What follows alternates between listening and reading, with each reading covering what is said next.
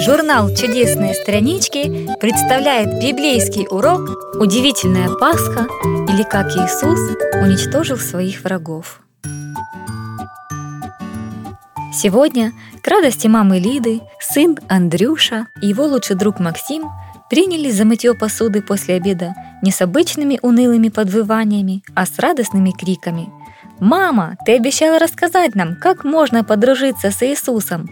напомнила Андрюша, и мама Лида сказала, что именно новая интересная история и будет главным призом за чисто вымытую посуду. Мальчики за пару минут справились с заданием и предстали перед удивленной мамой, ожидая награды. Что ж, пришлось спустить с колен разнежившуюся кошку Маркизу и отложить недовязанный носок. Ведь за появлением мальчиков сразу послышалось топание маленьких детских ножек. А слушать истории дочка Надюшка любила только у мамы на коленях. Мальчики тоже устроились поудобнее, и рассказ начался. Около десяти лет назад, когда я окончила педагогический институт, послали меня в летний детский лагерь воспитателем. Малыши в моей группе постоянно ссорились из-за мелочей. Их частенько приходилось разнимать. Однажды утро выдалось на удивление спокойным, и я решила уединиться для чтения Библии которая всегда была моим самым интересным собеседником и другом. Но не тут-то было. Не успела я прочесть пару глав, как в коридоре раздался громкий топот и возмущенные крики. Вскоре в моей воспитательской комнате сидели две разгоряченные кучки девочек, по одну и по другую сторону от меня. Оказалось, две девочки поссорились из-за куклы, и отряд разделился пополам. Что с ними делать? Не могла я придумать. Сидела и тихо молилась про себя, пока они, перебивая друг друга, пытались объяснить мне ситуацию. Казалось, дело запутанное и сложное. Каждый обвинял другого. «Что же ты сделала, мама?» — спросил Андрюша. «Я хотела познакомить их с Иисусом Христом», — улыбнулась мама Лида. «Ведь Он может совершать чудеса и в наши дни. А мне как раз и нужно было маленькое чудо. И я стала рассказывать им про его нежную любовь к людям, про чудеса и про удивительную Пасху, которая началась и закончилась очень неожиданно.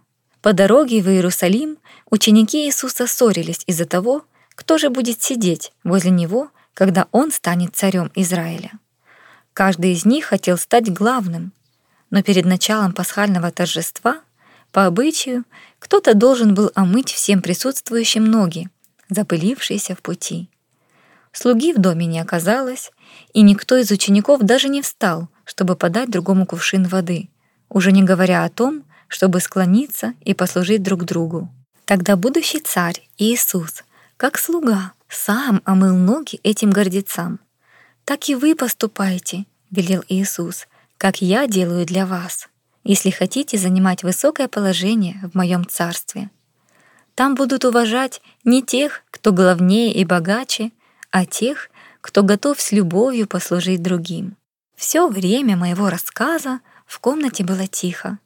А когда девочки услышали про то, как доброго и безгрешного Иисуса распяли на кресте вместо разбойника, в их глазах удивление превратилось в печаль.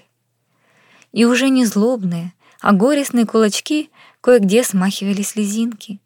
И одна, и другая враждующие стороны прижались ко мне поближе, а я продолжала.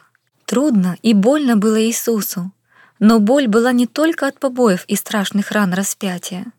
Самым ужасным было то, что эти руки, которые творили только добро, те руки, что однажды сотворили этот мир и человека, эти милые руки прибивали ко кресту те, кого Иисус любил больше жизни. Он пришел, чтобы подарить людям счастье и встречу с любящим Творцом. Он учил их любить и правильно поступать. Он пришел дать им новые сердца, а на себя взять все их грехи.